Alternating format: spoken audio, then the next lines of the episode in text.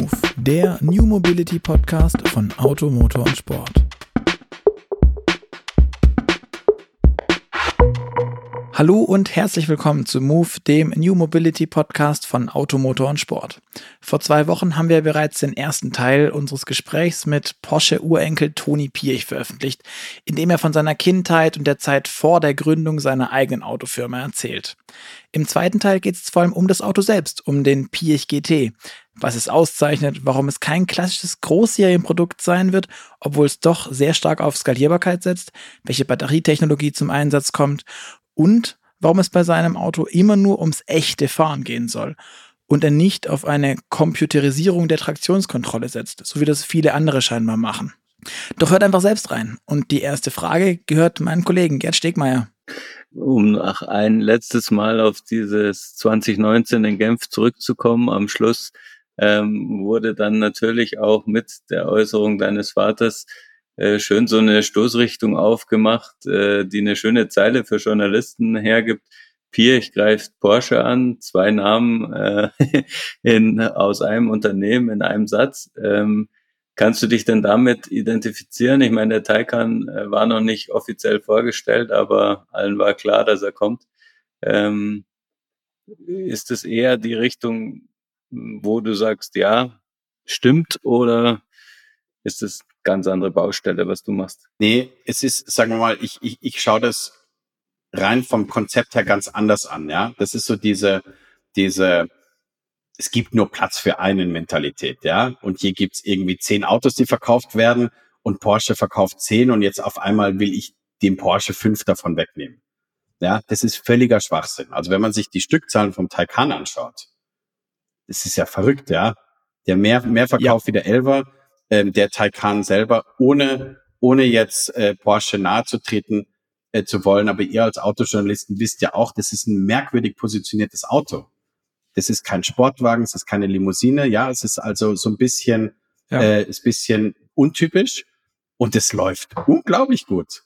Ja, ja, also, also, und, und genauso wie den Verkaufszahlen von Tesla, wenn man da irgendwie IHS-Daten anschaut aus dem, aus dem Limousinenmarkt und das mit dem, mit dem Daimler verglichen hätte damals, hätte man niemals äh, denken können, dass sich, dass sich die Autos so gut verkaufen. Ja, und, und wir bewegen halt uns in einem Markt, der sich drastisch verändert. Äh, und unser Markt, also der Performance-Markt, der lebt von, von, von, von Farbenfrohigkeit. Ja, wir sind jetzt nicht in einem Markt, wo jeder das gleiche Auto haben will. Ja, und, und das ist natürlich auch so ein bisschen der, die Chance, die uns Porsche eröffnet hat, ist, dass Porsche zu so einer Volumenmarke geworden sind. Ist ja, das, das, das, äh, das, also mit seinen 260.000 Autos pro Jahr, glaube ich, das, äh, das, das ist, das hat nicht mehr die Volumenexklusivität von früher. Ähm, und da hat es natürlich andere Automarken, die sagen wir andere Spielvarianten da einbringen. Ähm, und da werden wir dazugehören. Und niemand, mhm. niemand sagt um Gottes Willen, dass wir besser sind als ein Porsche oder ein Taycan. Aber wenn du dir einen Taycan anschaust und den Pirch anschaust, sind das völlig verschiedene Paar Schuhe. Ja, mhm. da wirst du halt einfach Leute haben, die von der Ästhetik her, von der Haptik her, lieber eine, eine, sagen wir, ein bisschen futuristischere, modernere Spielvariante im Performance-Markt haben. Du hast andere Leute, die sagen, die finden es cool, dass wir so puristisch sind, so klassisch sind, obwohl wir elektrisch sind. Ja, mhm. und das Gleiche ist natürlich wieder mit anderen Marken. Ja, also das ist so dieser, diese Angst, ja, dass du so einen Kuchen hast und da hast du auf einmal mehr Leute, die, die zur Geburtstagsfeier kommen, die dir diesen Kuchen wegessen und es ist meiner Meinung nach gerade im Moment eben so ein, ein, eine Änderung im Markt. Und da werden viele müssen, es, es werden ja alle Richtung CO2 irgendwo neutral oder nicht Combustion entwickeln müssen. Ja, das hast du ja rein regulatorisch. Spätestens 2030 hast du viele Länder, die irgendwo keine Neuanmeldung mehr nehmen werden. Also müssen ja. sich das alle Marken irgendwo überlegen. Wir haben halt den großen Vorteil, dass wir keine Assoziationen mit einem tollen sechs oder acht oder zwölf Zylinder haben. Ja, und da viele Leute mhm. sagen, öh, das, das fehlt mir jetzt, ja, sondern wir haben wirklich diese Möglichkeit, das neu aufzubauen, diese, diese ganze Anmutung und alles neu aufzubauen. Den Luxus haben die anderen Marken nicht, dafür sind die schon etabliert. Aber lange Rede, kurzer Sinn. Das ist, also Porsche ist äh, was 36 Milliarden wert und die machen göttliche Autos und die machen keine schlechte Autos und die haben halt nur tolle Ingenieure, die sich halt wirklich um, also wirklich tolle Sachen machen. Das ist so weit weg von dem, was wir tun. Das heißt ja nicht, dass das, was wir tun, schlechter ist. Ja, aber sich da äh, reinzuhocken und zu sagen, okay, wir machen das jetzt, was Porsche macht, aber besser, das, äh, das, das kommt mir gar nicht in den Kopf, sondern ich sehe halt wirklich diesen Liebhabermarkt als je besser, desto farbenfroher und schillernder er ist. Und ich glaube schon, dass wir da eine Spielvariante haben, die interessant ist für Leute. Jetzt möchte mhm. ich schon dazu sagen, aber einfach nur um das, also ich, ich darf da ja nicht völlig heuchlerisch sein, ja. Irgendwann werden wir schon auch mal ein Auto auf einer Strecke haben und das eine Auto heißt so und das andere Auto heißt so und dann wird das eine eine, eine schnelle Rundenzeit haben als das andere Auto und so und so Sachen treibt einen ja schon an, ja, im ja. Markt und, und mhm. da sind wir schon ambitioniert. Aber das sind natürlich Geschichten, die müssen wir zeigen, ja. Sich da in Genf mit einem Modell auf die Bühne zu stellen und zu sagen, wir sind jetzt schneller als irgendjemand anders, ist, ist schwachsinnig, ja. Also da haben wir echt doch viel zu beweisen. Ja. Ähm, wenn wir jetzt gerade schon so ein bisschen, du hast ja auch schon angesprochen, auf die Technik gucken, äh, beim Taycan ist ja schon so, dass es eigentlich ähm, gefühlt neben Tesla so das erste Flachbodenauto ist mit einer relativ ausgeklügelten Idee, wie man die Batterie im Boden eben so machen kann, dass das Auto nicht so wahnsinnig hoch wird. Stichwort Fußgarage und so. Ähm, bei euch ist es ja auch äh, so, ihr habt ein Elektroauto, es ist schön flach und es ist ähm, ziemlich kompakt. Ähm, und du hast die Modularität angesprochen. Wie würdest du das beschreiben? Die Technik und auch die, die, die, die Übeltäter, die hinter, hinter unserer Technik stehen. Also ich traue mich echt nur mit halbem Herzen da was darüber zu erzählen. Ich hätte natürlich da wahnsinnig gerne Klaus Schmidt äh, unseren Chefingenieur da, der halt von der BMW M und der Muttersport kommt und der halt einfach ein begnadeter Kleinserien, äh, Kleinserienentwickler ist. Ja, das wird aber die Prinzipien nicht verändern. Will heißen, dass du, Gerd, du hast es schon angesprochen, mit, mit einer Skateboard-Plattform musst du halt tricksen. Ja, also mit einem, mit einem, in dem Sportwagen hast du halt einen, einen, einen tiefen H-Punkt, ja, und das ist halt im Idealfall mit dem Hintern wirklich fast auf der Straße. Das kriegst du mit einer Unterflurbatterie schlecht hin. Ja, du hast eine, eine relativ spezifische Gewichtsverteilung, ähm, dein Gewichtsmanagement allgemein mit der Batterietechnologie, die jetzt eben Tesla oder ein Taycan hat, da endest du dann halt mit einem Auto, das 2,3 Tonnen wiegt. Ja, und das fährt dann halt anders, als wenn dein Auto 500 Kilo weniger wiegt. Ja, ähm, mhm. jetzt würde ich, sag mal, anschließend auf das, was ich vorhin gesagt habe mit dieser Positionierung vom Taycan, die bisschen merkwürdig ist, als Evolution vom Model S zu Porsche, ja, ist es eine unglaubliche Weiterentwicklung. Ja, da sieht man halt auch wieder, was die Porsche-Ingenieure können. Ja, aber eben die Physik kriegst du halt nicht los. Das ist halt 2,3 Tonnen schwer, das Ding, ja. Die Sitzpositionen sind halt anders als, als in einem Elfer. Ja, du sitzt dort halt auch anders drinnen. Ähm, die Torsionssteifigkeit haben die toll hingebracht, keine Frage. Aber eben die 500 Kilo sind so, wie sie sind. Die Gewichtsverteilung ist so, wie sie sind. Ähm, du hast so einen, einen einen technischen Ansatz, der, der bei, von, von, von Tesla über Porsche zu Rimac und so ein bisschen Richtung Computerisierung von der Traktion, Traktionskontrolle geht. Ja, also wenn du Richtung Torque Vectoring schaust zum Beispiel, sind das eigentlich wahnsinnig effektive Sachen, aber nicht unbedingt Technologien, die dich als Fahrer näher an dein Auto bringen. Ja, die mhm. bringen dich zwar effektiv um die Kurve, aber so diese Beziehung zwischen dem Mensch und der Maschine, diese Direktheit von der Lenkung, diese Direktheit, äh, wie ein Auto durch eine Kurve fährt, auch wenn es nicht ganz perfekt ist, aber du kannst es einschätzen, ja. Das, das, da, da hast du mit diesen Geschichten, wie eben mit dem Talk Vectoring, hast du wie so einen Layer zwischen dir und dem und diesem Autoerlebnis. Ja, das ist ja auf jeden Fall so ein bisschen, bisschen unser Ansatz. Also diese, diese Direktheit, wir nennen das halt eben so diese Sportwagen-Tugenden oder Sportwagen-Gene, direkte Steuerung, tiefer Haarpunkt, gutes Gewichtsmanagement, tolle Gewichtsverteilung, hohe Torsionssteifigkeit. Das, das zieht sich ja durch, durch alle Sportwagen. Wurscht, ob das ein Verbrenner ist oder ein Elektroauto. Und am Ende ähm, fühlt sich das halt auch anders an. Und ich kann das halt auch einfach jetzt heute behaupten. In Genf konnte ich das nicht behaupten mit der gleichen äh, Emphase, aber wir haben halt einen Prototyp. Und der fühlt sich halt ganz anders an. Und, und wenn wir mit dem irgendwie mit, mit 200 um die Teststrecke brettern, dann, dann, dann bekommst du halt auch so ein bisschen äh, ganz emotional dieses, dieses Gefühl mitgeliefert, das, äh, über das ich jetzt spreche, das sich dann halt anders anfühlt als ein Tesla, das sich auch anders anfühlt als ein Taycan, das mir dann halt auch wirklich die Hoffnung gibt, dass wir dort eine Nische uns, uns erkämpfen können, ja, dass sich halt auch Leute nicht nur von der Fahrzeuganmutung, sondern auch von den Fahrzeugeigenschaften einfach dann halt gerne für den Pech entscheiden als für einen, für einen Taycan. Das heißt nicht, dass mhm. es ein schlechtes Auto ist. Im Gegenteil, diese Unterflurbatterie hat natürlich diesen riesen Vorteil, dass du ein tolles Platzkonzept hast, ja. Da hast du einen Viersitzer und dann hast du auch noch einen tollen Kofferraum. Das wirst du bei unserem Zweisitzer so nicht haben. Ja, also wenn du dann noch Kinder ja. und einen Hund hast, dann ist, dann ist dann aus mit unserem GT. Wir kommen dann natürlich mit anderen Modellen auf den Markt, aber der ist da halt sehr scharf positioniert. Ja, ähm, kannst du das, das Thema nochmal kurz dechiffrieren, was das dann konkret heißt? Modularität einerseits und wie sieht eure Nicht-Skateboard-Plattform aus? Also steht die Batterie hinter den Sitzen oder ist es so eine Mittelmotorbatterie quasi oder und was sind noch so vielleicht ein paar Tricks, die du ansprechen kannst? Ja, da muss ich jetzt vorsichtig sein, dass ich von meinen Ingenieuren, Ingenieuren nicht gelüncht werde, ähm, dass ich dass ich da nicht so viel. Die sind bestimmt alle ganz lieb. Ähm, sind die, auf jeden Fall sind die wahnsinnig fleißig und, und sehr gut. Deshalb, deshalb müssen die natürlich auch beschützt werden.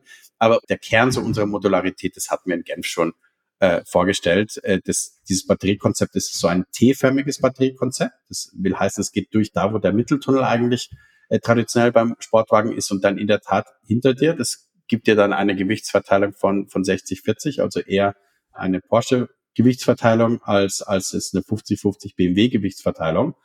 Ähm, und, ja. und du hast halt in dem Konzept, ähm, das ist modular aufgebaut, will heißen, du hast so ein, ein, ein, ein Front-Crash-Modul, ein, ein Vorderachsenmodul, ein Passagiermodul, ein weiteres Passagiermodul, das du einsetzen kannst, Hinterachsmodul, ein Hintercrash-Modul. Und du hast eine relativ große Flexibilität eben bei Geschichten wie beim Radstand, so dass du aus dem Zweisitzer einen Viersitzer machen kannst. Ähm, und die Außenhaut ist auch, ist nicht tragend. Ja, also hast eine große Flexibilität im, im Engineering, ähm, die daraus, die darin dann fußt, dass du nicht jedes Modell neu entwickeln musst. Ja, also sind jetzt mal um das, also du hast da eine dreistellige Millionenzahl und zwar eine nicht eine ganz tiefe, um eigentlich ein neues Fahrzeug von Grund auf neu zu entwickeln. Und die Entwicklungskosten, sagen wir mal, seitwärts von dem Zweisitzer zum Viersitzer zu einem SUV sind halt frappierend kleiner und die Zeiten sind auch kürzer. Das heißt, wir müssen halt mhm. halt nicht jedes Mal ein neues Auto entwickeln. Das macht natürlich auch die Entscheidung bei uns, übrigens einen anderen Antriebsstrang einzubauen. Ja, ein anderes Modell zu machen, einen, einen Speedster in Kleinserie zu, zu bauen und so weiter, macht es für uns finanziell wahnsinnig viel attraktiver als für andere OEMs. Und das ist natürlich immer so die Größe der Entscheidung, die, die, die, die Gewichtigkeit von verschiedenen Entscheidungen wird natürlich immer am Geld gemessen. Ja, kommt da immer darauf an, wie viel es kostet. Und da sind wir eigentlich so im, im, im Prozess, sowohl in der Geschwindigkeit als auch in den Kosten sind wir einfach sehr viel schlanker. Mhm. Am Ende habt ihr ja doch irgendwie aber ein Startup gegründet. Und ich habe mir jetzt kürzlich, muss ich sagen, die Geschichte nochmal von äh, Laurin Hahn und Jonas Christians angeguckt von Sono Motors, die ja irgendwie schon 2016, also im gleichen Jahr wie ihr, ähm, als, als ich würde sagen, waschechtes Garagen-Startup gestartet sind mit ihrem Twingo, den sie da vom Schrott geholt haben und ein bisschen gebastelt haben. Ähm, das ist von meinem Gefühl, nach dem, was du erzählst, so exakt eine komplett andere Art von Gründung, die du jetzt ähm, bis jetzt äh, dargelegt hast. Kannst du das vielleicht nochmal irgendwie, wie war das denn? Ja, also das, das liegt eigentlich, glaube ich, mal daran, dass die beiden Gründer beide sich jetzt nicht angemaßt haben, dass sie die Autoindustrie verbessern können von außen, ohne dass wir wissen, sag mal, wie es geht. Ja, das ist so dieses, dieses, äh, dieses alte äh, Sprichwort, dass du sagst, du musst erstmal die Regeln kennen, dass du sie brechen kannst. Und das mhm. ist, glaube ich, ganz tief verwurzelt bei uns, ähm, in gekoppelt mit einer, also mit, mit, mit einem, mit einer relativ starken Nostalgie äh, in der Autoindustrie, dass du dort echt viele Leute hast, die eigentlich so ein bisschen hungrig sind nach einer Entwicklung und nach Prozessen, die halt ein bisschen, die ein bisschen schneller gehen. Ja, und mhm. die, die, und eine Firma mit, mit schnelleren Entscheidungsstrukturen, ähm, mit äh, eben mit dem größten Speed, was die Entwicklung äh, äh, angeht, aber trotzdem nicht alles, was man vom Autobau kennt, über Bord wirft. Ja, also wir sehen uns halt wirklich viel mehr als eine Evolution äh, in, im Automarkt und eine Evolution, die halt schon frappierend, sagen wir mal, in der Konsequenz schon anders ist. Also rein, das ist jetzt sehr konzeptionell, aber im End-to-End-Prozess, ja, weißes Blatt Papier bis zur Serie, brauchst du in der, in der Autoindustrie in der deutschen viereinhalb Jahre.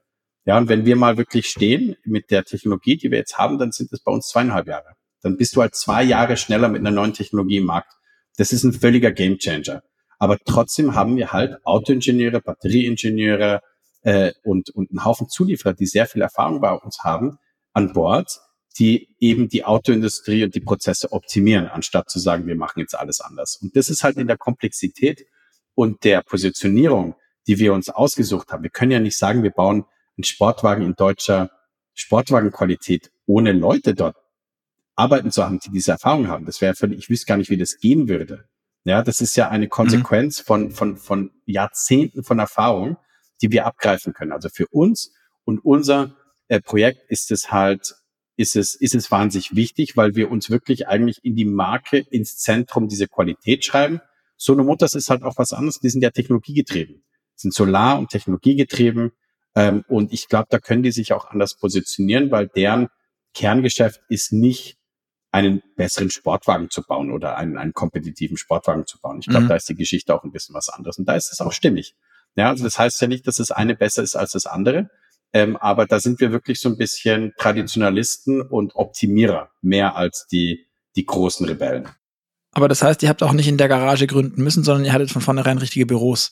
Oder wie darf ich mir das vorstellen? Also das ist, also ist es, ist es bei euch dann mehr mit der, mit der Office? Also ich versuche einfach auch ja. von der, von der Idee, wie, wie ist so eine, so eine Firmengründung? Ist es dann mehr so ein E-Commerce-Firmengründungsding? Mhm. Also so eins mit, ich habe eine Idee und dann baue ich einen PowerPoint und sowas und es ist halt kein, guck mal, ich habe die Hände voller Öl und jetzt fange ich an, das ist blöd. Also das ist ja eine, eine, eine ganz andere Herangehensweise, auch wie ich mir dann das Thema erarbeite. Ja, ich, also ich glaube, so in der Summe ist es, glaube ich, gar nicht so unähnlich. Und das ist wirklich, glaube ich, ein, äh, so der Name Pirch, ich glaube, der, der löst so Fantasien aus, ja, die, die da, glaube ich, gar nicht, gar nicht so sind. Also wir, wir ja, haben, ja, ja, also, also ganz, ganz klar. Ja, ja, also wir haben, wir haben, also ich habe halt eben einen Mitgründer und wir haben relativ früh die Firma gegründet. Wir sind halt nicht aus der Technik, sondern aus dem ästhetischen Konzept gekommen. Ja, und wir haben gesagt, wir, wir, wir müssen eigentlich, was übrigens relativ klassisch ist im Unternehmertum, dass du erstmal ein Produkt beschreibst, das du auf den Markt werfen wirst. Ja, und wenn du sicher bist, dass es für dieses Produkt einen Markt gibt, dann schaust du, wie das technisch umsetzbar ist. Ja, und das ist in der Autoindustrie, ist das völlig abnormal. Ja, da gehen erst alle mal Schrauben. Ja, und, und dann schauen wir mal, was rauskommt. Wir sind halt wirklich, also sagen wir, wir haben bisschen weniger Öl und Benzin an den Händen gehabt. Äh, wir haben relativ früh uns einen, einen jungen, begnadeten Autodesigner aus Ungarn äh, geholt, äh, der bei uns angefangen hat, das, das, das ganze ästhetische Konzept und die, die ersten Modelle zu sketchen, dass wir wirklich so ein bisschen die, die Marke in den Griff bekommen haben. Mhm. Ähm, haben das in der Schweiz gegründet, in Zürich. Wir waren da in so einem, so einem Eckbüro, äh, irgendwo neben Google, ja, äh, und, und, und auf einer Bierbank. Ja, ja und äh, ja, ja, das also die, die, ich weiß nicht, ob die, ob die Nachbarschaft da, dadurch aufgewertet wurde und saßen auf einer Bierbank und, und, und haben Autos designt, haben uns halt wirklich sehr viel mit der mit der Industrie beschäftigt. Und da war es auch als kleine Anekdote. Äh, wir, wir wurden dann ins Handelsregister eingetragen, logisch als als Firma. Und äh, die Tanja Treser von der äh, von der Bild am Sonntag, die hat sich in den Flieger gesetzt und ist einfach vorbeigekommen das war unser erster so journalistischer Kontakt. Die ist einfach bei uns in, in die Stube reingelaufen. Und da war halt eine Kaffeemaschine und eine Gitarre und, und drei Jungs, die recht hart gearbeitet haben. Und die fanden uns ganz sympathisch, aber da war halt gar nichts da, außer Vision. Aber interessanterweise, die Tanja Treser, die haben wir dann auch äh, nochmal gesehen, kurz vor Genf, ja, als wir sie dann nochmal mhm. abgeholt haben. Und die war dann schon recht überrascht, ja, weil an die Vision, die wir am Anfang auf, aufgebaut haben, an der sind wir schon echt fest an der haben wir festgehalten. Ja, und das waren am Ende echt eigentlich zwei Jungs, die, die so ein bisschen eine Traumidee hatten und ein bisschen gesponnen haben. Und die haben wir aber echt nicht verfälscht auf dem Weg. Also ich glaube, da glauben wir auch immer noch dran an, an diese Produktvision. Und ich glaube, es haben wir halt auch noch eine gute Technik drunter geschnallt und ein echt gutes Geschäftsmodell. Ähm, aber das hat, das hat also sehr, sehr hemdsärmlich angefangen, ja. Und mhm. ähm, ich habe übrigens auch, ich musste natürlich äh, schön äh, wie man das, äh, wie man das macht, äh, den, äh, den, äh, den wichtigen Herrn Pirch in, in vielen äh, Meetings spielen, ja. Aber ich war, glaube ich, also von Anfang an wie, wie jeder gute Unternehmer, also wirklich völlig overleveraged und habe da meine Kohle reingesetzt und das war also nicht immer lustig. Und ich bin also vor allem am Anfang für mich ein sehr hohes Risiko gefahren. Ähm, und das ist okay. Ja, aber da musste ich, glaube ich, zittern, wie viele andere auch. Ähm, und wenn ich jetzt mit dem an die Wand kessel, dann habe ich viel kaputt gemacht. Ja, auch für, ich bin mir da auch meiner Verantwortung gegenüber meiner Familie bewusst. Es muss jetzt nicht so sein, dass jeder in meiner Familie das toll finden muss, was ich tue. Aber da gibt's auch eine Familienlegacy, ja, und auch eine Tradition von Qualität. Und das geht natürlich nicht, dass ich da so, so eine, eine halbpatzige Autofirma aufmache und die dann bankrott geht. Das sitzt mir natürlich schon sehr, sehr stark im Nacken. Also der Druck bei mir, der ist schon da. Ähm, und jetzt sind wir halt auch, ich glaube, ein relativ normales Startup. Ja, wir sind halt in Entwicklung toll, haben tolle Ingenieure, haben ein Büro voller Leuten. Äh, wie ihr vorhin gesehen habt, äh, ist das Internet nicht immer äh, ideal, ähm, aber, aber da haben wir halt genauso mit Sachen zu kämpfen, wie das andere haben. Ähm, und wir sind halt auch unter 100 Leute. Ja, wir sind jetzt auch bis jetzt keine Riesenfirma geworden und werden das auch nicht.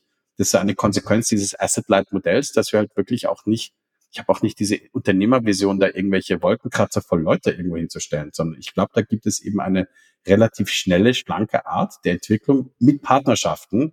Wir haben dann mhm. schon hunderte von Ingenieuren bei unseren Partnern äh, stehen. Die sind aber nicht auf unserer Payroll. Ja, aber diese schlanke ja. Organisation, das hat schon noch dieses, diese Aufbruchs- und diese, diese, diese Stimmung, dass man wirklich in einem kleinen, engen Verbund was Tolles macht. Ich glaube, das wird sich nicht ändern. Aber ihr seid jetzt gestartet mit drei Leuten. Wie viel, wie viel seid ihr dann jetzt? Also fix bei uns auf der Payroll sind wir, sind wir unter 50 jetzt noch. Ah, okay. Das ist ja, aber auch wenn es nur unter 50 sind, waren da jetzt schon ja ganz schön aufsehenerregende Namen mit dabei. Mit, mit, ähm, ich erinnere an ähm, Michael Müller, also immerhin mal Ex-CEO des VW-Konzerns, also jetzt niemand, der so ganz ähm, unbeschrieben ist.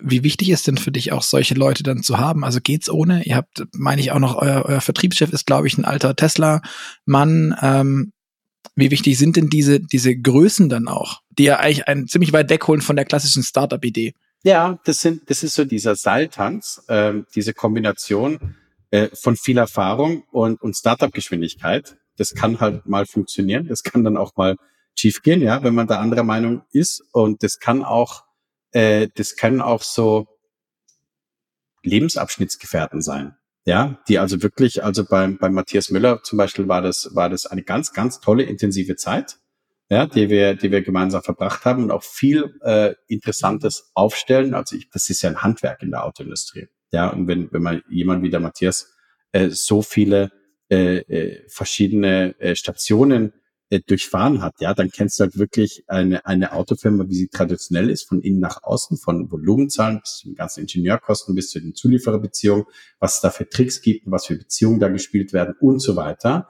Und das ist schon für uns immer wieder wichtig, die Art von, von Beziehungen reinzuholen. Da wird es jetzt auch bei uns äh, in relativ äh, naher Zukunft wieder ein paar neue interessante Namen geben.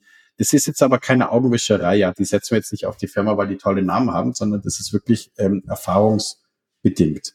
Ja, und da gibt es in der Tat die Tesla, die Startup-Erfahrung, die OEM-Erfahrung, die Luxuserfahrung. Das sind dann aber auch Leute relevant, die industriefremd sind. Ja, also mhm. ich glaube, die Autoindustrie macht jetzt nicht alles, was sie tut, immer, sagen wir mal, best in class überall. Ob das jetzt HMI-Systeme sind oder ob das Kommunikation ist. Also da kann man, glaube ich, Richtung Hospitality und Fashion und viele Orte gehen, die halt wirklich auch sehr inspirierend sind. Übrigens auch dieses Asset-Light Business Modell. Ja, ähm, äh, Apple baut auch seine eigenen Telefone nicht. Ja, das macht Foxconn. Mhm. Das ist jetzt nicht so, dass das in der diese Entwicklungsgeschwindigkeit, diese äh, äh, diese Zyklen in, äh, in, in Produkt, die immer kürzer werden, dass es dieses Modell eigentlich so ein bisschen voraussetzt. Das ist klar, das ist nur in der Autoindustrie noch nicht normal. Also deshalb, das ist jetzt mhm. eine lange Antwort über, ich glaube, verschiedene Weggefährten, die wir uns suchen. Ich bin übrigens selber ein riesiger Fan von Pluralität, ja, von Meinungen. Ja, das Schlimmste, was ich machen könnte, ist so einen einzustellen wie, wie mich. Ja, die gibt's jetzt bei uns schon, ja. Da gibt's einfach viele verschiedene Leute mit verschiedenen Erfahrungen und da wird sich auch mal ein bisschen gebalgt. Aber das ist wahnsinnig hilfreich. Ja, ich habe das ja mhm. vorhin schon mal angesprochen, dass es so schwierig ist, die Autoindustrie heute zu deuten und die Zukunft zu deuten. Ja, und wenn du dich dann nur in ein Lager stellst, wo alle Leute das Gleiche sagen und meinen, da wirst du halt sehr schnell betriebsblind. Hm. Ähm, wer wird denn euer Foxconn dann mal sein und wer hat euch bis jetzt ähm, das viele Geld gegeben, das ihr braucht? Also die, in der Autoindustrie gibt's gibt's ein paar Foxcons. Ja, es gibt ja Auftragsfertiger, die das, die das ganz toll machen für, für die Usual Suspects, ob das ein Porsche oder ein Daimler oder ein BMW und so weiter ist. Und mit denen reden wir auch. Ähm, da wird es, wir werden wahrscheinlich nicht ewig und drei Tage jetzt nur mit einem Partner arbeiten. Das macht auch keinen Sinn. Also wir sind auch keine Autodesign-Firma, die sagt, die ganze Ausführung ist woanders. Da gibt's verschiedene Arbeitspakete, die bei verschiedenen Firmen liegen. Da gibt's natürlich am Ende jemand, mhm. der, der die Fertigung macht. Das ist bei uns dann wirklich ein Assembly. Die Fertigungstiefe beim Endassembly, die ist bei uns gar nicht wahnsinnig tief. Ja, das heißt, es ist gar nicht so relevant, in welcher Halle am Ende die Module zusammengebaut werden. Das ist mehr eigentlich relevant, wo die Module herkommen, wo da unsere Partner sind. Das ist ein, ein Tier 1 und Tier 2 Supplier-Netzwerk, wie das eigentlich relativ klassisch ist in der Autoindustrie, außer dass es halt nicht in unserem eigenen Werk dann zusammengebaut wird. Mhm. Und das werden wir, das werden wir auch so lassen. Ähm, das mhm. ist so die, die ein, jetzt vielleicht dazu anzumerken, wir haben halt in Europa echt eine Überkapazität, was, was die Autoproduktion betrifft, ja. Und es wird hier mhm. sehr, sehr viel Geld investiert, um keinen zu entlassen. Und ich verstehe das auch, aber die Konsequenz für uns ist natürlich, dass wir tendenziell wirklich äh, für das, was wir machen in der kleinen Serie, wirklich genug Kapazität haben. Also da können wir uns ja. echt an verschiedene Partner wenden und die sind alle wahnsinnig motiviert, mit uns zu arbeiten. Da tun wir natürlich auch unser Bestes, uns verschiedene Möglichkeiten anzuschauen muss schauen, wo wir welche Terms bekommen, uns da auch nicht für ewig und drei Tage zu verpflichten, obwohl es natürlich auch toll ist, einen guten Partner zu haben. Aber das ist ein relativ vielschichtiges Thema. Also wir sind als mhm. Pirch Automotive eigentlich jetzt ganz langweilig und platt gesagt ein Supply Chain Management Geschäft. Ja, dadurch, dass wir, dass wir Asset Light sind. Also unsere Kunst, die Supply mhm. Chain mhm. zu managen, die, die, die Verträge gut hinzubekommen, diese, diese äh, Balance zwischen äh, Langfristigkeit und Bindung des Partners, aber ohne dass wir uns zu viel binden, zum Beispiel, ja auch die Preissicherheit äh, in den Verträgen reinzubekommen, das ist so unter der Motorhaube wahrscheinlich das Allerwichtigste und, und das Komplexeste, ja. was wir, was wir hier leisten äh, an der, in, in der Autofirma. Ähm, und, und da gibt's aber auch Leute, die einfach Erfahrung haben damit. Ja, also das von null mhm. aufzubauen. Also wir, also mein, mein, der Rea, mein Mitgründer und ich, ja, wir sind auch am Anfang bei ein paar von diesen Firmen gelandet, ja. Und da haben wir schon auch Proposals bekommen, die, die, die wird uns jetzt unser Einkäufer, unser Chef-Einkäufer nicht anschauen. Also da haben wir natürlich auch in der Struktur wahnsinnig weitergemacht. Also das ist die, die, ja, das ist die Produktionsseite. Auf der Investorenseite muss ich ein bisschen vorsichtig sein, ja, weil das keine öffentlichen Informationen sind, weil wir ja privat sind. Ähm, das sind aber also einige tolle Unternehmernamen äh, sind drauf und sind ja auch ein paar in der Presse gelandet, wie, wie Peter Thiel, äh, zum Beispiel, mhm. den, den darf ich auch nennen, ähm, aber auch ähm, viel Unterstützung aus Europa und auch aus der Schweiz ähm, früh. Mhm.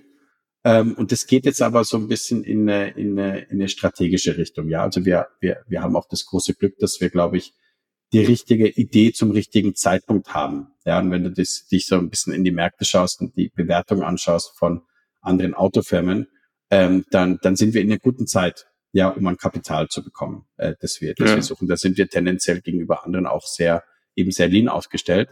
Und Sono Motors ist auch eine tolle Geschichte, ja, weil die, die hat es auch nicht immer leicht.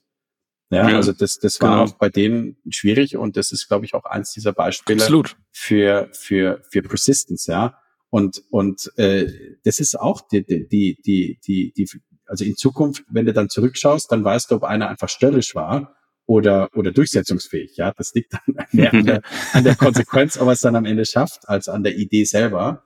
Ähm, und ich glaube, eben wir haben es, wir haben es relativ gut erwischt, weil wir einen stabilen Markt ansprechen mit einem Produkt, das irgendwo Sinn macht. Also da, da wir müssen alle kämpfen. Ja, das ist keine Frage.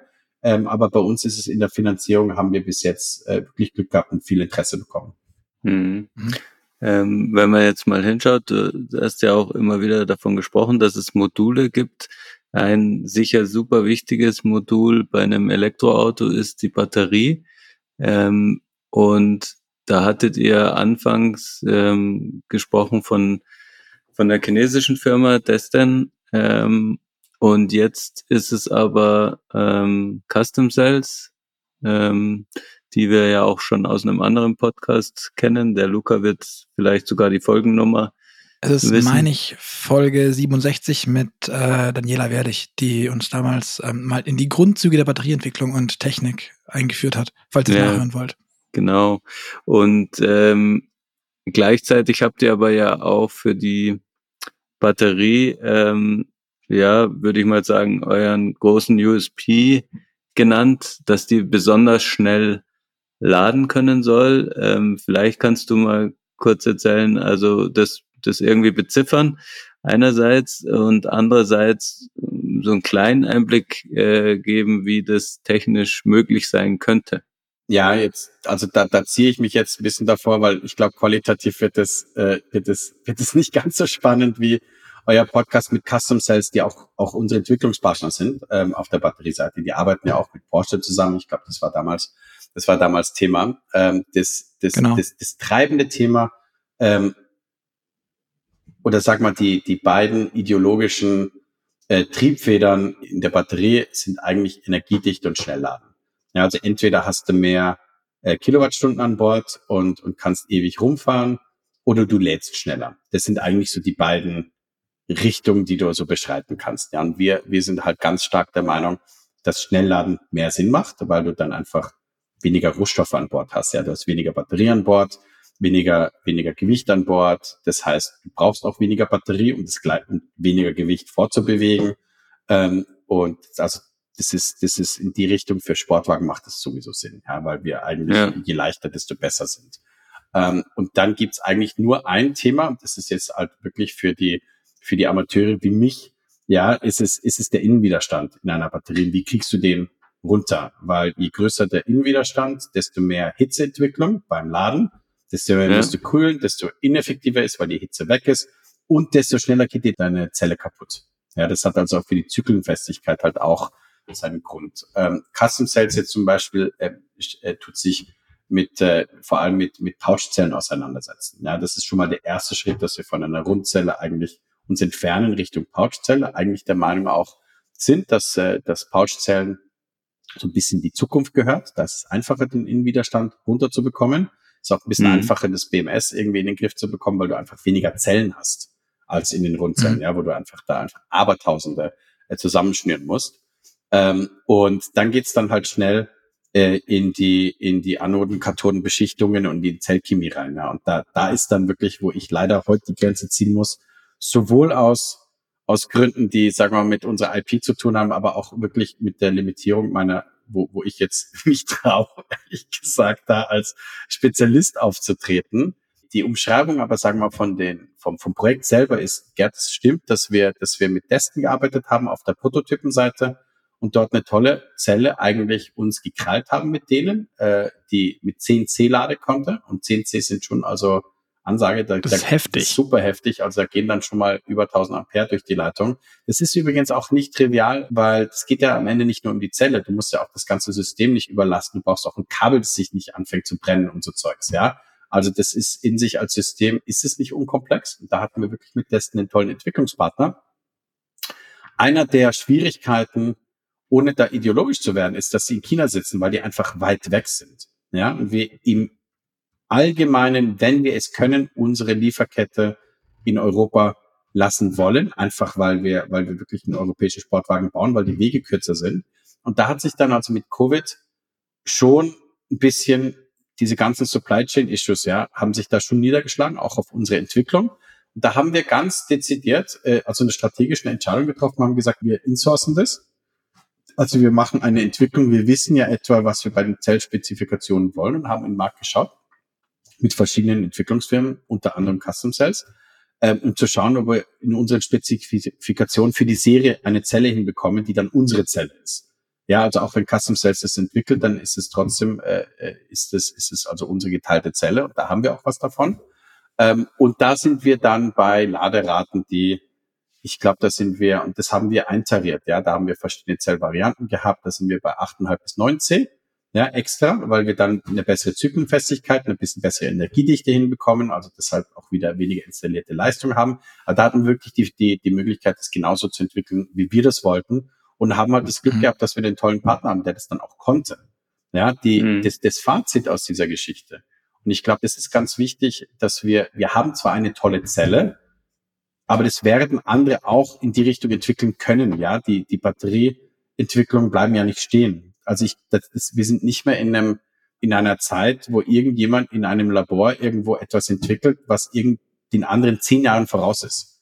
Sondern man hat viele Orte, die halt tolle Entwicklungen haben und da muss man so ein bisschen schauen, wo kommt was her. wie gut sind Powercaps, wie gut sind äh, Batterien, wie gut ist Feststoff, wie gut ist Wasserstoff, dieses ganze, da gibt's halt wirklich tolle Sachen. Und, und da gibt's gewisse Sachen, die funktionieren normal im Labor. Und da gibt's gewisse Firmen, die haben halt echt eine Blackbox und sagen die gar nichts. Das ist dann sehr schwierig einzuschätzen. Also wir haben da mhm. wirklich mhm. ähm, Glück gehabt mit unseren Partnern, nicht nur auf der, auf der Arbeitsebene, sondern wirklich auch auf der persönlichen Ebene. Also mit Desten haben wir dann einen großen Kunstschrift gemacht, glaube ich, schon vor Genf, dass wir das austesten konnten. Und mit Custom Cells haben wir jetzt äh, eine, eine, einfach eine tolle Möglichkeit, das nach Europa geholt zu haben.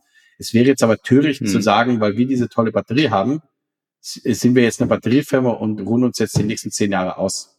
Ja, also wir werden ja. auch, wenn wir mit dieser Technologie jetzt äh, Richtung Markteintritt gehen, werden wir natürlich, sobald wir oder schon bevor wir auf dem Markt sind, werden wir an den neuen Technologien für die nächste Generation arbeiten. Da muss ich mal einhaken, ähm, noch, wenn, wenn wir uns das anschauen mit den acht bis zehn C äh, oder achteinhalb neun C, die ihr erreichen wollt, ähm, da reichen euch ja dann auch, um das so zu laden, nicht mehr die Hypercharger, die wir kennen, mit 350 Kilowatt. Ihr braucht, wenn ich es richtig gelesen habe und im Kopf habe, braucht ihr rund 450 Kilowatt, um einfach auch diese Lademenge da reinzudrücken. Das ist richtig. Ähm, und, und das, das, das schießt ihr da nicht aber auch voll am Markt vorbei? Ich meine, wenn es den Lader nicht gibt, dann bringt mir das Auto nichts. das stimmt. Gut, jetzt sind wir aber mit einer 53, 350 kW Ladesäule sind wir immer noch sieben bis acht Minuten. Ja, und das ist natürlich. Ja, aber selbst da darf dann niemand neben mir parken und auch das können die äh, Alpitronic Hypercharger, glaube ich, auch nicht ewig, wobei müssen sie ja nicht bei acht Minuten, auch nicht ewig leisten ähm, in, in der Summe, aber das ist ja trotz allem nochmal eine, eine das ist so, wenn ich mir eine Dieselzapfsäule teilen müsste mit dem mit einem Laster. Also es ist richtig. Also wir sind wir sind in Summe. Es gibt natürlich verschiedene Anschauungsarten. Ja, also wir, wir denken schon, dass sich Schnellladen tendenziell durchsetzt ja, und dass du, dass du auch bessere Lade, also schnellere Ladesäulen bekommst. Ja, wir sind in 24 sind wir auf dem Markt. Ähm, und wir sind halt an der gleichen Ladesäule dezidiert schneller als die Konkurrenz. Mhm. Ja, und das darf man halt auch nicht vergessen. Du bist dann halt mit dem Pirch immer schneller durch äh, vollgeladen, als du das und zwar und zwar also frappierend schneller als als jetzt äh, ein Konkurrent. Ähm, und das ist schon ein großer Vorteil, dass du in mhm. unserem Segment dir einen, einen, einen Heimlader holst, ja. Ob das jetzt äh, da, deine Angst wegnimmt, dass du jetzt irgendwo stehen bleibst in der Mitte ja von der Pampas und da keinen Schnelllader hast, das ist richtig, ja, das ist ein Infrastrukturproblem. Und da sind wir, glaube ich, sagen wir mal, tendenziell auf dem, auf dem richtigen Weg. Du kriegst einen Heimlader dazu, ja, und da tust du dann dann fünf Minuten laden. Das ist aber, wie du richtig sagst, Luca, das ist nicht der Gamechanger, sondern für uns der Gamechanger ist halt, dass wir die schnellsten sind im Laden. Und der, mhm. und der limitierende Faktor, das sind die Ladesäulen in der freien Wildbahn. Und trotzdem ist es wichtig, dass wir an einer 350 kW Ladesäule, die es gibt heute schon, ja, mhm. dass wir da in weit unter zehn Minuten, ja, in sieben bis acht Minuten vollladen können, das ist natürlich schon eine Ansage. Und wir denken. Absolut, das ist auch, auch wahnsinnig beeindruckend. Ähm, Nur zur Einordnung, Vollladen heißt bei dir jetzt 0 bis 80 ja. oder 5, äh, ja. sowas. Ertappt. ja, nee, ich wollte gar nicht ja, ja. Nee, nee. kleinlich sein. Nein, nein, aber, aber, ähm, aber, aber, das ist völlig recht, ja. Also wir, wir, wir messen uns dann natürlich mit der gleichen Messlatte wie alle anderen. Ja. Und das ist halt 0 bis 80 hm. und 80 bis, äh, bis, bis ganz Volldata noch ein bisschen länger. Und ähm, kannst du kannst du sagen, wie viel ähm, Kapazität dem dann ungefähr gegenübersteht in der Batterie?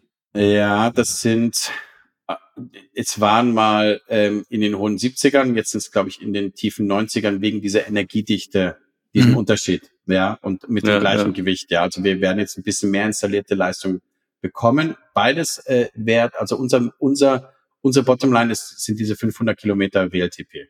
Ja, das ist okay. im Prinzip unser Hygienefaktor. Und dann haben wir gesagt, wenn wir das erreichen, dann, dann schauen wir, dass wir nach Gewicht optimieren. Also wir optimieren nicht nach Reichweite, sondern wir sagen, die 500 mhm. müssen her nach WLTP und dann wird nach Gewicht optimiert. Und da sind wir immer noch ja. dran. Das wird eine installierte Leistung eben irgendwas von Ende 70 bis Anfang 90 sein je nach Energiedichte. Und das hat sich jetzt gerade Richtung 90 bewegt, aber das liegt dann in neuen Zellen. Hm. Und wie wichtig ist dann auch die, die Systemspannung? Also wir hören ja zum Beispiel von, von 800 Volt Systemen, die schneller laden können. Ähm, ich glaube, Mercedes hat beim EcoXX jetzt ähm, versucht mal mit 920 Volt zu arbeiten. Das ist auch, meine ich, das, was die CCS-Spezifikation maximal rausgibt.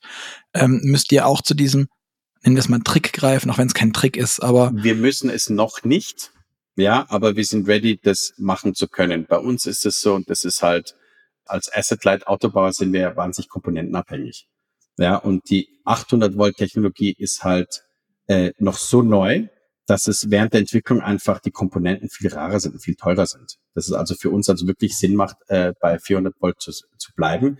Wir können aber so diese zwei Systeme in den Batterie, die Systeme so zusammenschalten, dass wir mit 800 Volt laden können, obwohl das Auto selber intern in den Komponenten mit 400 Volt ähm, hm, ähm, okay. ähm, funktioniert. Ja, wir sind aber trotzdem schauen wir uns also mit ganz äh, spitzen äh, mit gespitzten Äuglein und Ohren schauen wir natürlich in den Markt und, und werden, ich nehme an, auch irgendwann voll auf 800 Volt ähm, switchen. Aber wir sind da halt wirklich so diese Fast Follower, auch auf der Komponentenseite. Im Produkt selber haben wir natürlich Spitzen drin, ja, aber wir werden jetzt eben nichts wahnsinnig Teures neu entwickeln, wenn die Alternative schon existiert. Hm. Wie wichtig ist euch denn bei der ganzen Geschichte auch das Thema Effizienz als Beispiel?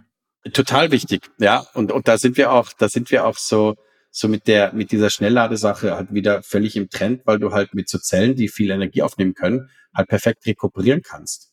Also bei uns kannst du bis zu, äh, bis zu 0,5 G äh, kannst du bremsen und kriegst die Energie wieder zurück.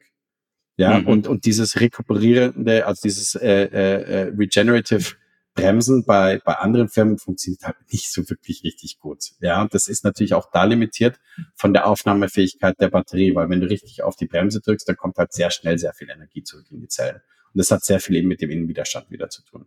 Aber, aber beim Laden selbst ist ja jetzt nicht so wirklich die, die Königsdisziplin der Effizienz, wenn du jetzt furchtbar schnell lädst. Also zumindest ist, ist das mein Verständnis, wie, wie eben nee. Inverter funktionieren. Selbst wenn du dann auf, auf Siliziumkarbid setzt, beispielsweise beim Inverter, ähm, dann kommst du da zwar schnell oder eher hin, weil du ähm, eine höhere Temperaturfestigkeit hast, weil die Teile einfach besser und schneller schalten, ähm, effizienter.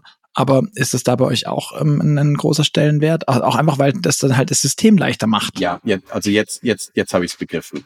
Also bei der, bei der Ladezeit, das ist wirklich so eine, so eine, sagen wir mal, ein, ein, ein Abtausch zwischen ähm, Produktspitze und genereller Effizienz, sagen wir mal, in der Masse. Ja, wir bauen ja 10.000 Autos am Peak, sagen wir mal, und sowas um den Dreh, ja. Das heißt, bei uns wird es nicht so viele geben. Das heißt, für uns gibt's, ist es halt auch wichtig, sagen wir so, Vorzeigewerte zu haben. Ob das dann in der Masse, ja, in einem Nichtsportwagen die beste Lösung ist, das sei natürlich dahingestellt. Das ist mhm. richtig. Also ich habe ich hab dich falsch verstanden. Ich hatte, ich hatte die Effizienz im, im, im Fahren in, äh, im, im Auge. Mhm. Ähm, das nimmt aber auch locker an, dass sich da die Technik nicht weiterentwickelt. Also auch beim Schnellladen, wenn mhm. wir sagen, wir, wir, wir setzen auf das Schnellladen, ähm, dann nehmen wir an, dass auch da äh, technisch äh, einiges weiterentwickelt wird. Übrigens auch, dass man Kabel beim Schnellladen während dem Laden Wasser kühlen muss. Ja, das wird bald ein Ende haben. Ja, das ist natürlich völlig mhm. ineffizient. Ja, und mit dem Innenwiderstand, mhm. wenn du so viel Hitze hast, dass du Wasser kühlen musst, dann verlierst du natürlich auch Energie. Eben. Ähm, was mich jetzt interessieren würde noch, du sagst gerade 10.000 Autos und, und sprichst von Kleinserie. Das ist eine ganze Menge. Ja. Finde ich, 10.000 Autos. Das ist so viel, wie Ferrari immer so verkauft hat. Ich glaube, dieses Jahr haben sie mehr verkauft, aber 10.000 ist jetzt schon genau, aber kein Massenprodukt. Ist, das ist richtig, das ist mir jetzt so rausgerutscht. Ich weiß gar nicht, ob wir das öffentlich schon so, so gesagt, gesagt haben. Aber da sind wir natürlich auf, da sind wir natürlich auf Stückzahlen über unsere ganze Bandbreite. Ja, also das, den, den GT, den, den ich gesehen habe, das wird nicht unser Volumenmodell sein. Und wir, wir, wir reden jetzt immer Kleinserienvolumen. Ja, also wir reden mhm. dann von einem Viersitzer, der, der dann eben eher ein bisschen, bisschen Taycan ähnlich ist, aber ein bisschen mehr Limousinig und einem, und einem SUV. Und da kommen mhm. natürlich die größeren Volumenzahlen her. Das ist heute relativ gut abbildbar. Ich muss immer blöd fragen, echt auch nochmal ein SUV gibt's davon nicht schon genug? Ich meine, also ihr, ihr wollt die Elektrorevolution irgendwie ein bisschen, aber die, das Einzige, was es als Elektroauto wirklich in Masse gibt, sind doch SUVs aktuell. Es baut ihr auch noch ein. Ja, der wird schon ein bisschen anders sein als die anderen. Also da, da würde ich dich mal bitten zu warten, bis er vorgestellt wird. Ähm, und, und zu schauen, ob, okay. ob, ob, ob du den dann spannend findest oder nicht findest. Ich denke, wir haben auch da eine Spielvariante, die der Markt haben will. Ähm, da werden wir auch nichts Langweiliges machen. Der Vorteil, sagen wir jetzt mal, nicht defensiv argumentiert, sondern jetzt nehme ich mal deine Meinung, sagen wir mal, als Hausmeinung ist, dass wir wahnsinnig flexibel sind in den Volumen und eben in diesen verschiedenen, in der Reaktionszeit von den, von den verschiedenen äh, Modellen, die wir bringen können. Will heißen, dass wir sagen, okay, machen wir da eher eine Kleinserie oder, oder, oder wir schauen, dass wir vielleicht von der Sequenz her eher einen, äh, einen Viersitzer nach vorne ziehen. Das können wir durchaus machen. Aber im Moment ist unsere Hausmeinung, dass wir das, dass wir das doch machen. Und euer Auto soll ja, oder eines der Autos soll äh, 2024 kommen, wenn ich es richtig im Kopf habe. Ja. Ähm, welches ist dann das Wichtigste, das erste? Und kommen, oder kommen die alle drei gleichzeitig? Ich meine, so modular wie ihr seid könnt und das auch alles aus, outsourced habt, ist ja nicht so, dass ihr drei Hallen bräuchte zum Bauen, das könnt ja. ihr auch alles gleichzeitig machen. Ja, also ein bisschen Entwicklungskosten gibt's schon und auch Entwicklungszeit. Also wir werden das sequenzieren, aber nicht wahnsinnig lange. Also da, da wird man nicht jahrelang warten müssen. Das allerwichtigste Auto für uns ist ganz klar das erste. Ja, weil da mhm. werden wir auf den Markt kommen, da werden erst die sich die, die alle erstmal in den Pirch reinsetzen und da werden wir die Marke damit aufbauen. Alles andere werden so ein bisschen gefühlt ähm, im Kopf der Leute auch Derivate dieses, dieses Urmodells sein. Ja, deshalb setzen wir jetzt auch von der Ästhetik und von der Kommunikation so, so stark auf den GT, auf den Zweisitzer, weil wir wirklich damit eigentlich die Sportwagen-Gene eigentlich ganz stark in den Markt drücken wollen. Ähm, und die anderen sind dann Spielvarianten, die aber so ein bisschen die gleichen Gene haben sollten. Ja, jetzt ist es für die, für das Geschäft, ja, für die Volumen ironischerweise genau umgekehrt. Ja, das ist aber auch für, für, sag mal, viele andere Marken, ob das eben jetzt ein Ferrari oder ein Porsche oder sonst irgendjemand, also Porsche macht ja seine, ist ja eine SUV-Marke am Ende, mhm. ja, vom Volumen her. Und trotzdem. Das darf man aber nicht laut sagen. Ich glaube, mit ja, dem Namen auch nicht. Nee, nee, nee, ich, ich meine es ja auch nur von den Volumenzahlen.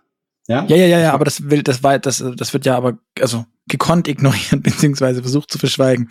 Nein, aber, die, die ja. offizielle Sprachregelung ist ganz einfach. Also Porsche baut nur Sportwagen und Stimmt. die SUVs äh, heißen auch Sportwagen. Es ne? sind ja auch also Sportwagen. Also. Das ist gut. Also ich muss da, ich muss da Porsche in Schutz nehmen, weil das wir ja auch wollen. Ja, und, und deshalb, um Lukas Frage so sagen wir mal, so ninja-mäßig auszuweichen, hätte ich natürlich das auch gleich in den Mund nehmen können, dass es nicht, die Welt nicht noch einen weiteren SUV braucht. Das ist auch ein Sportwagen. Es ist schon richtig. Wir sind ja auch in der Performance-Ecke. Aber es ist ja einfach so, übrigens von den Volumenzahlen, ich habe ja auch eine, eine Ecke Zeit in China verbracht und da ist es nicht so. Ja, also da kannte ich viele Leute, die gar nicht wussten, dass Porsche Sportwagen baut, ja, weil, weil dort halt auch die, die Elfer Dichte sehr, sehr tief ist ja, und die mhm. Leute halt diesen Cayenne wahnsinnig angenommen hatten damals, ja, gerade wo ich dort war, ist, sind da die Volumen wirklich in die Luft geschossen, also das ist schon auch so ein bisschen marktabhängig. Wir sind halt hier in, in Europa auch so in diesem, in dieser Sportwagen-Hochburg, mhm. ja, und da ist natürlich das Wort SUV oder, oder noch schlimmer ein Kombi oder sowas in den Mund zu nehmen, das darf man, das darf man dann gar nicht. Ähm, aber, aber sagen wir jetzt mal kalt, ohne Marketing auf die Volumen geschaut, ist es ja so. Und ich bin ja am Ende des ja, Tages, bin ich auch Unternehmer ähm, und, und mein Ziel ist nicht, mich selbst zu verwirklichen in einem tollen Auto, sondern mein Ziel ist, eine tolle Firma auf die Beine zu stellen, die, die, die profitabel ist. Und dafür brauchen wir schon die anderen Modelle. Hm. Aber jetzt, ähm, ich habe mal von, von einer kleinen Ewigkeit gelesen, dass Elon Musk, glaube ich, ähm, vor der Gründung von Tesla sich so, ein, so eine Handvoll Punkteplan zurechtgelegt hat. Wenn ich, ich meine, das war zuerst Bau einen Elektrosportwagen in einer kleinen Stückzahl. Mit dem finanzierst du dir dann die Entwicklung eines Luxusautos oder sowas in der Art. Ähm, dann kannst du ein großes, teures Auto machen, also sowas wie ein SUV. Und dann machst du die Großserie. Ist es, oder zumindest das, was mehr ist. Bei, bei Tesla ist es der Roadster gewesen, Model S, ähm, Model X als SUV oder so ähnlich. Ähm, ist bei euch dann die Reihenfolge damit quasi auch schon vorgegeben? Ich meine, der, der, der das Elektroauto neu erfunden hat, hat es ja vorgemacht, wie es geht. Ja, also bis da, das ist auch so ein bisschen die, die, die, die Schiene zwischen zwischen, sagen wir mal, Wege, die, wir, die man weiß, ja, und Daten, die man weiß, wie der Markt reagiert, die jetzt mal ein bisschen zu respektieren, sich trotzdem, trotzdem zu trauen, ein bisschen was anderes zu tun. Jetzt dieser spezifische Punkteplan ist bei uns aber ein anderer, weil wir wollen uns aus der kleinen Serie nicht fortbewegen. Ja, also die, die 10.000 klingen natürlich nach viel, aber wie, also wenn wir jetzt rüberschielen nach den anderen Marken, Gerd, die du genannt hast, dann sind es ja Kleinserienmarken. Ja, also der Ferrari will ja exklusiv bleiben. Ja, und, und, und wir werden uns nicht, also wir werden kein Model 3 machen. Ja, sondern ich möchte auch mhm. wirklich eine Marke aufbauen, die, die, sagen wir mal, diese, diese Kenner-Exklusivität hat, die auch von dem Preispunkt so weit oben ist, dass wir tolle Technologien einbauen können, die wir dann aber durchaus eben in die Masse spielen. Ja, unter Lizenz oder mit, mit anderen Möglichkeiten. Aber da wollte, also ich möchte nicht äh, im Volumenmarkt mitspielen, weil, weil, also der wird, der wird schwierig in den nächsten, in den nächsten ja. 10, 10, 20 Jahren. Also ich glaube, da, mhm. da sind wir von den, von den Wachstumsmöglichkeiten und auch so Year to Year äh, äh, Wachstum in den, in den letzten Jahren sind wir einfach genau in der Ecke des Marktes, wo es da, glaube ich, noch ein bisschen Stabilität gibt. Hm. Du hast ähm, vorher schon mal kurz das Thema Torque Vectoring äh, gestreift. Ähm, gibt's gibt's denn sonst noch technische Besonderheiten an eurem Auto, die du rausstellen könntest? Also keine Ahnung, ganz spezielle, äh, super effiziente oder leistungsstarke oder drehzahlfeste Elektromotoren oder ähm, ja, keine Ahnung. Also wir, also wir machen kein Talk Vectoring. Wir haben eine andere Art von ja. Traktionskontrolle. Und, und da, da, da werden wir auch noch dazu kommunizieren. Also das, was wir, natürlich gibt es da einige Sachen, ja, äh, die mir so auf der, auf den Lippen brennen, die ich euch ganz gerne erzählen wollte, aber. Bitte, bitte. Nein, nein. ähm, nee, aber da, da halte ich noch ein bisschen vor, vor, vor hinter Busch damit, weil, weil so diese Grundzüge, die bei uns halt wirklich wichtig sind, ist halt die Anmutung, diese Sportwagengene, diese Gewichtsverteilung, dieses Gewichtsmanagement, also wirklich diese ganz klassischen Sachen. Jetzt weniger diese ja. Bells and Whistles, die irgendwie noch dran als irgendwelche Features dran gehängt äh, werden.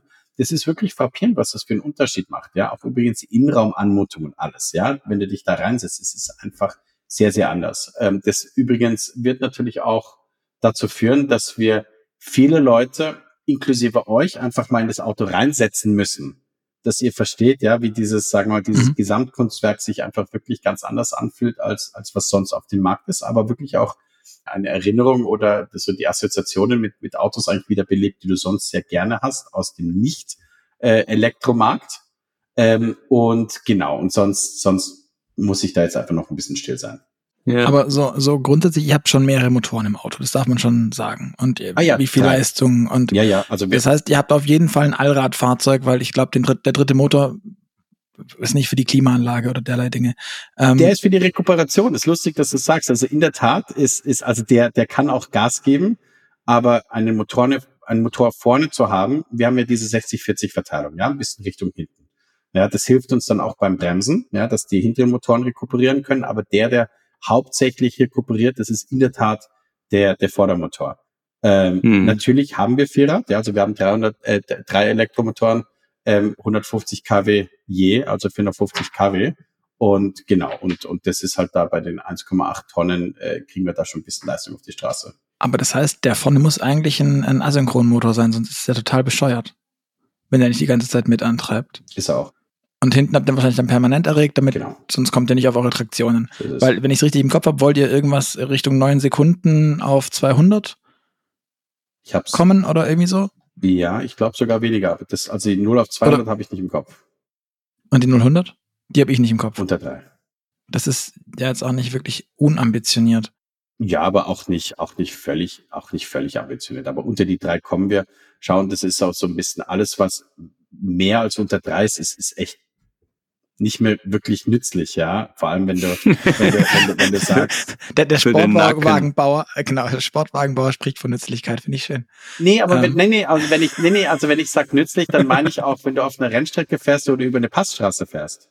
Ja, also wenn du da, wenn, mhm. du, wenn du jetzt nicht aufs Papier schaust und sagst, wo in freier Wildbahn benütze ich denn dieses Auto und fahrst ein bisschen aus, ja, äh, dann sind die Situationen, in denen ich fahre, sind übrigens auch nicht, nicht, das wissen wir auch alles, sind ja nicht 0, 0 bis 100, ja, sind vielleicht vielleicht 20, 30 bis, bis 150 oder irgend sowas, ja. Aber das, da sind ja. diese Spannen merkwürdig gewählt und ich verstehe schon, dass sich jeder darauf äh, einigt, weil man muss ja irgendwo eine Messlatte haben. Aber deshalb sage ich also, unter drei ist gut, aber ob es dann äh, 2,7 sind oder 2,8 oder 2,5, ich glaube, das macht dann im Fahrgefühl, das, also es macht einen größeren Unterschied im Fahrgefühl als, als diese äh, irgendwie Nachkommasekunde da irgendwie noch äh, angeschärft für, für, ja. für, für, die Spec, für die Spec-Liste. Eine kleine Frage brennt mir noch, weil wir es von technischen Besonderheiten und ähm, Möglichkeiten in eurem Auto hatten und ähm, du ja eine chinesische Vergangenheit quasi hast. Ähm, dort in China ist ja aktuell besonders wichtig, dass die Leute aus dem Auto am besten chatten können oder was posten können ähm, und diese totale Vernetzung und ähm, ja Internet, Surfen, alles muss im Auto möglich sein und am besten mit dem Auto. Ähm, wird sowas in der Art bei euch auch geben oder ist es eher auch da sehr pur und geht ums Fahren und die ganze Connectivity kommt vom Handy, das der Fahrer mitbringt? Also tendenziell das Letztere, ohne jetzt aber in totales Retro-Konzept abzu, abzudriften. Ja, also wir haben, wir haben ein, ein wirklich, also wir sind da echt stolz auf, auf unser HMI Ansatz, auch mit, mit tollen Partnern, äh, das wir da entwickeln, das, äh, das aber nicht stört. Also wir pappen jetzt nicht ein riesen iPad auf unsere Mittelkonsole drauf, ja, dass, dass der Beifahrer chatten kann. In der Tat glaube ich, dass der das mit seinem Handy gut kann. Wir werden auch darauf setzen, dass man eine gute Verbindung zwischen dem Handy und dem Auto hat. Ähm, und sonst halt, sagen wir mal, die Konzentration auf das Autofahren. Und das ist ja der Sinn dieses Autos, dass wir da nicht im Weg stehen. Ja, und die treiben, mhm. die treibende Kraft ist in der Tat nicht, dass wir ein äh, connecteder Medienklotz auf, äh, auf Rädern sind, sondern wirklich halt Sportwagen sind und dort puristisch sind. Wir werden jetzt aber auch nicht drum rumkommen, ähm, dann nicht irgendwo mit dem Zeitgeist mitzufahren und gewisse Sachen abzubilden. Ja, ob das jetzt Fahrassistenz und andere Sachen sind. Also wir werden halt kein voll mechanisches Auto bauen. Das macht auch keinen Sinn. Ja, will aber trotzdem, also sag mal, unsere, unsere so Grund, äh, Philosophie da ist auch, dass wir sagen, es ist besser, fünf, sechs Features zu haben, die richtig knallen, richtig gut funktionieren, als 50, ja, die du irgendwie in deinem äh, Informationssystem auf Ebene 17 irgendwie nicht findest, ohne dass du irgendwie noch dreimal im Internet geblättert hast. Ähm, ja. Und das ist wirklich so diese, dieses, äh, dieses Human-Machine-Interface, ja, also wirklich diese, diese Usability, UI, UX-Geschichten, dass du wirklich sagst, du fühlst dich in dem Auto wohl. Ja, und das ja. ist für dich intuitiv und alles, was dort auch technisch dabei irgendwie ist, das unterstützt dein Fahrerlebnis und steht mhm. dem nicht im Wege. Das ist so die Grundphilosophie. Das finde ich jetzt total spannend. Ähm, ich hatte ähm, kürzlich die Gelegenheit, mit, mit ähm, dem Chef von Inkari zu sprechen, die ja auch mit euch ähm, ähm, das HMI letztendlich bauen. Was, wir hatten viel über Eingabegeräte und derlei Dinge gesprochen. Vielleicht schaffen wir das auch nochmal demnächst in einem Move-Podcast. Ähm, aber kannst du das mir dann noch, trotzdem nochmal genau erklären? Werdet ihr dann keinen Touchscreen haben, damit das Ganze intuitiver ist? Das ist meine Erfahrung, wenn ich in, Test, in Testwagen sitze, dass diese Touchscreen-Geschichte zwar total hip ist, aber ganz viel wahnsinnig unintuitiv macht. Ähm, weil es eben auch die Möglichkeit gibt, den 17. Layer drunter zu legen und das braucht man ja im Zweifel gar nicht. Also was macht ihr da anders also ich, beim HMI? Ich glaube, da ist oft, Luca, der, nicht der Touchscreen schuld, sondern der 17. Layer schuld. Ja, also nur weil man die Möglichkeit hat, etwas zu komplizieren, heißt es ja nicht, dass es automatisch komplex nee, nee, aber erlaubt es ja. einem halt und wenn richtig. man den nicht hat, kann man es nicht. nee, nee, das ist richtig. Aber das ist, das ist so, schau, das ist, also sag mal, um die Metapher aus der Unternehmerseite zu nehmen, äh, zum Beispiel, wir versuchen uns zu scheuen vor völlig verrückten Firmenbewertungen. Ja, weil wenn du, wenn du die mal hochgetrieben hast, dann, dann ist der Weg runter auch sehr, sehr weit, ja. Äh, jetzt ist aber, jetzt sind die Märkte nicht daran schuld, ja, ob man jetzt seine Bewertung irgendwie falsch hinschraubt. Das ist auch der Touch eben Screen nicht schuld, dass du da was, was einbaust, was einfach völlig unintuitiv ist, ja. Und dass du da Inkari und, und den Osman erwählst, äh, erwähnst, das ist super, weil, weil wir leben wirklich von der Qualität unserer Partner und da ist Inkari einfach ein, ein totales Highlight. Ja, auch von der Denke her, auch von der Unternehmerdenke her, äh, auch diese, diese Kombination zwischen Ambition und Detailversessenheit, ja, die Inkari hat, das ist super. Ähm, und das ist so ein, ein, ein, ein Beispiel, dass wir mit weniger Leuten und weniger Ressourcen mit Inkari schneller und besser arbeiten können als andere Projekte, die die auch haben, wo viel mehr Leute drauf sitzen, ja, aber die stehen sich dann halt auch im Weg, weil weil weil die auch aus Prozessen und und und Einheiten rauskommen innerhalb dieser größeren Firmen, die jetzt nicht dafür gebaut sind, ein tolles UI, UX aufzustellen. Jetzt bei uns ganz konkret ist es so, dass wir in der Mittelkonsole so einen langen Streifen haben, ja, also einen langgezogenen Screen. Der sieht aus wie Klavierlack, wenn er aus ist. Und wenn er an ist, kannst du damit halt einen Haufen schöne Sachen machen. Aber uns war es wichtig, dass wenn das Auto ausgeschaltet wird, dass wir nicht auf irgendeinem so riesen Screen äh, äh, schauen, der wahnsinnig schnell altert, sondern dass das Auto auch wirklich in, in 10, 20 Jahren noch schön ausschaut. Das hat Konsequenzen im UI UX. In der Tat ähm, werden wir auch Haptik benutzen. Also da werden schon auch Schalter da sein, weil ich glaube, das ist auch dieses Cockpit-Feeling, ja, dass du da irgendwas hast, was irgendwo genau. schnallst und irgendwo drehst und das, das ein Gewicht hat und ein Klicken hat, ja, dass du halt wirklich, das ist so, ein, so eine wahnsinnige Qualitätsanmutung. Das wird eine Kombination von beiden sein. Aber das heißt, darauf können wir nicht verzichten. Ich finde es auch mit den Knöpfen, dass du es ansprichst, so spannend, weil das ja auch in meinen Augen ein Stück weit dieses, dieses europäische Automobilbau-Qualitätsding halt Absolut. letztendlich ist, dass das Ding so klickt, wie es klickt, dann ist halt auch nach einer Trilliarde Mal gedrückt und, und, und alles. Ähm, finde ich spannend, dass du das sagst, aber für die Hörer da draußen, die jetzt noch nicht so viel über Inkari gelesen, gehört äh, etc. haben, kannst du es vielleicht nochmal konkreter erklären, wieso das für euch so wichtig und spannend ist, dass es das gibt? Also von meiner Seite ist es eine Art Betriebssystem, mit dem man entwickeln kann, indem man von einem Designprozess beginnend das in, in Code gießen kann, mehr oder weniger automatisiert schon.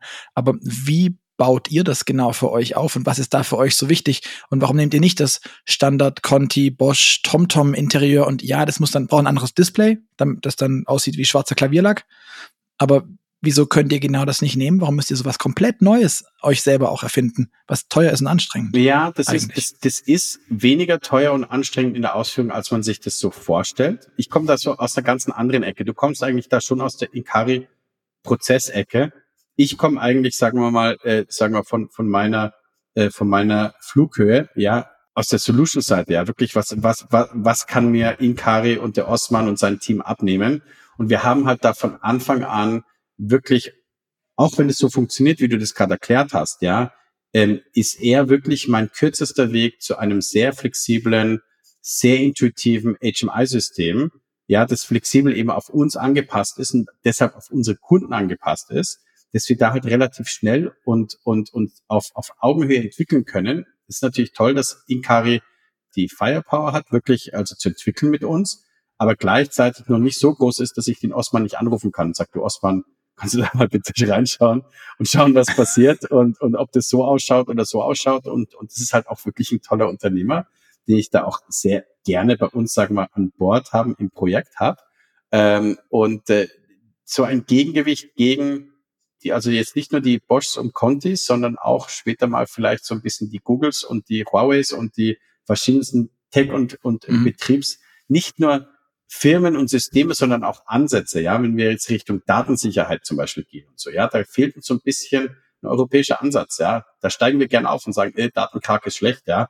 Aber du hast halt wirklich einen amerikanischen Ansatz und du hast einen, einen chinesischen Ansatz. Ich glaube, zu vielen diesen Tech- und, und HMI-Themen und Datenthemen äh, brauchen wir halt so ein bisschen europäischen Ansatz. Ja, und das können wir halt jetzt in unser Produkt mit dem Osman rein entwickeln.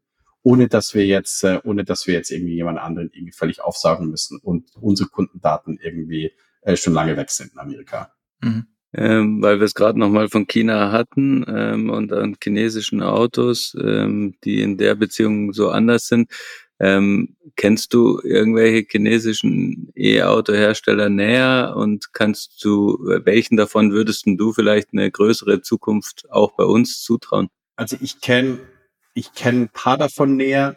Ich muss sagen, dass ich jetzt mich nicht verleiten lassen will, dass nur weil ich jetzt die eine oder andere Firma jetzt auch zufälligerweise näher kenne, dass ich denen jetzt automatisch mehr Chancen zuschreibe. Ich würde allgemein, sag mal, schon mal pauschal sagen, dass die Autos besser sind, als man sich das so vielleicht vorstellt. Ich weiß nicht, ob ihr schon mal drin gesessen seid, aber ja. glaub, wir sind halt so ein bisschen noch geprägt von dieser, was war das damals, diese Landwind-Geschichte, glaube ich, ja, wo die, wo die, ja. ich, das erste, Brilliance, ja, und sowas. Genau, wo, wo echt furchtbare Crashtests und so Sachen gleich durch die Medien gerasselt sind und die, und ich glaube, viele Leute einfach so die Chinesen abgeschrieben haben. Und ich, ich habe jetzt das Gefühl, dass wir so nah an einer Entwicklungsstufe dran sind, wie das mit den chinesischen Handys passiert ist. Ja, da sind dann 0, mhm. plötzlich hast du irgendwelche Marken, von denen davor keiner je gehört hat, mit dem Handy, das irgendwie die Hälfte kostet von einem iPhone und das halt echt viel kann.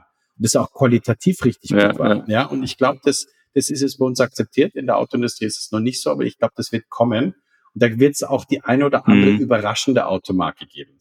Ja, die wir jetzt noch nicht so auf dem Schirm haben, die auch ganz gut sind. Das darf man auch nicht vergessen. Ja. Die, die Chinesen sind ja auch segmentiert sind in ihrem eigenen Markt in den verschiedenen Städten, den Tier 1, Tier 2, Tier 3 Städten, äh, von der, vom Preisniveau, von der Ästhetik und so, die sind echt relativ stark segmentiert und auch so ein bisschen spezialisiert. Das heißt, das wird ja auch bei uns ankommen. Da wird es nicht nur das chinesische Auto geben und die Alternative von uns, sondern es werden schon auch Automarken sein. Und dann hast du halt auch wieder so, so Sachen wie, wie Volvo und Polestar, das halt echt merkwürdig sind. Ja, das weiß man ja gar nicht, wie man das einordnen soll. Es ist ja chinesisch. Ja, ein Polestar ja. ist ja mhm. eigentlich ein chinesisches Auto, aber da haben halt auch die Schweden halt wirklich viel Freiheit bekommen und, und bekommen gelassen. Ich glaube, das merkt man im Produkt auch. Da sind auch, glaube ich, die Chinesen sehr lernfähig.